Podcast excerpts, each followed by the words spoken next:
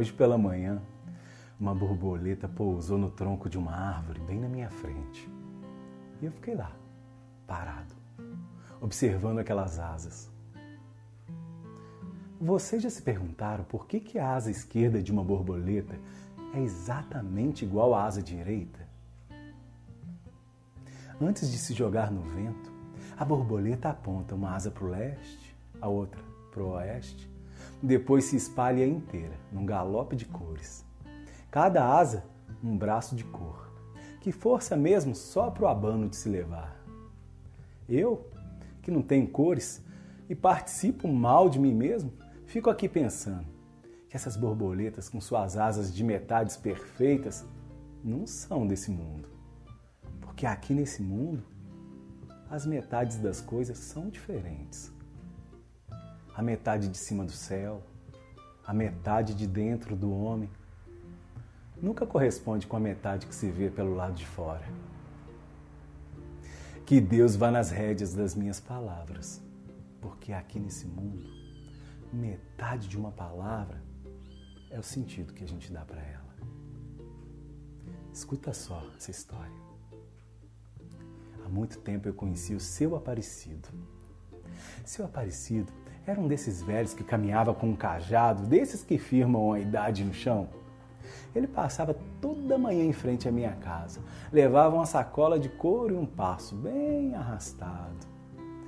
Era um amigo querido, com o qual podia conversar as coisas do tempo, falar de passarinho. Ele sempre tinha um sorriso guardado para depois do assunto. Era como se fosse uma cama onde a gente podia descansar a ideia. Toda manhã, ele saía da casa dele e ia tratar da criação num sítio que ele tinha arrendado que ficava perto da minha casa. E por isso, várias vezes, eu me lancei nesse exercício de caminhar junto com ele. E a gente ia falando da vida, contando histórias. Numa dessas caminhadas, a gente torou uma cerca de arame que dividia um pasto e deu de cara com um bezerro que queria pegar a gente, mas não tinha nem tamanho nem valentia para isso. Ele ficava só mugindo e afastando, mugindo e afastando, até tropeçar no ribeirão e sair de lá todo molhado, humilhado. Ainda nesse dia, enquanto a gente caminhava, seu Aparecido firmou o olhar no alto de uma gameleira gigante e segurou no meu braço. Eu não acredito no que eu estou vendo, ele falou para mim. Ele tinha visto uma coruja campeira. Aí ele falou: eu não vejo uma dessas desde menino. Ó, oh, se a gente passar do lado da árvore e ela voar sobre a sua cabeça, você faz três pedidos. Mas você não precisa, você não pode tocar ela não. Ela tem que voar por vontade própria, natureza dela. Hum. E a gente foi andando e eu fiquei torcendo para passar e a coruja passar, voar por cima de mim e eu pedi um bocado de coisa. Quando a gente chegou do lado da gameleira, a coruja abriu as asas e riscou o horizonte em cima da minha cabeça. Eu nunca mais esqueci daquele voo, nem daquelas asas. Nunca tinha visto aquilo. Uma asa era preta, a outra branca. Enquanto a coruja voava por cima, o seu Aparecido falou: Os pedidos, os pedidos, você fez os pedidos. Aí eu fechei os olhos, pensei um pouco. Pronto, fiz, falei para ele.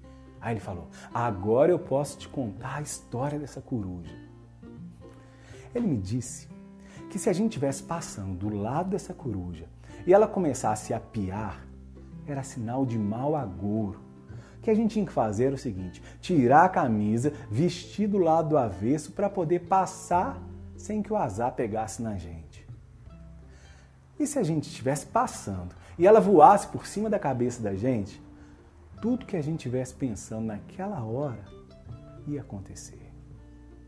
Aí ele me falou: Você reparou que aquela coruja tem uma asa diferente da outra? Significa que metade dos seus desejos vai acontecer.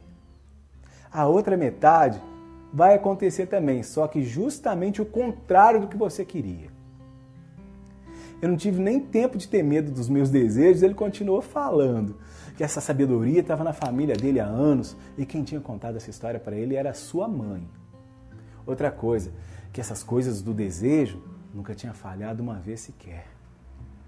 Ele continuou falando que essa coruja gostava de voar à noite e por vezes passava por cima da casa da gente sem que a gente tivesse consciência. E era por isso que era bom toda noite a gente vigiar o pensamento antes de dormir. Quando ele me falou isso tudo, eu fiquei pensando na natureza dos meus desejos, na necessidade das coisas que eu quero para mim. E fui pensando sobre isso no caminho até chegar no sítio. Quando a gente chegou no sítio, eu fui tomar uma caneca de água fresca e fiquei reparando seu aparecido tratar da criação. Nessa hora eu comecei a pensar outra coisa.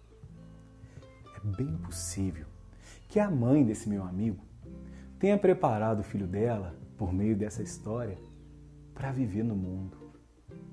No mundo onde não cabe todos os nossos desejos. Onde o contrário é uma estrada que sempre passa. Ou talvez ela tivesse pensado que, por mais que metade das coisas que a gente faça vai dar em nada, há uma outra metade que nos espera cantando, meu filho. Mas também é bem possível que tudo isso que ele me falou seja verdade. Porque nessa vida, metade das coisas é feita daquilo que colore as asas das corujas e borboletas. O mistério. Eu preciso contar para vocês que uma das coisas que eu pedi naquele dia foi que sempre quando eu fosse contar uma história, que as pessoas entendessem exatamente o que as palavras queriam dizer. Você me entende? E agora que eu contei essa história e você já criou seu próprio entendimento sobre isso tudo, só você é que pode me dizer se naquele dia a coruja pendeu o meu desejo para o sim ou para o não. Mas não tenha pressa, nem precisa me responder, porque eu sei que nesse mundo de metades, contrastes e opostos, eu sei que o oposto de uma resposta é o silêncio. E é no silêncio, no escuro do que não é dito, é que a gente vê mais.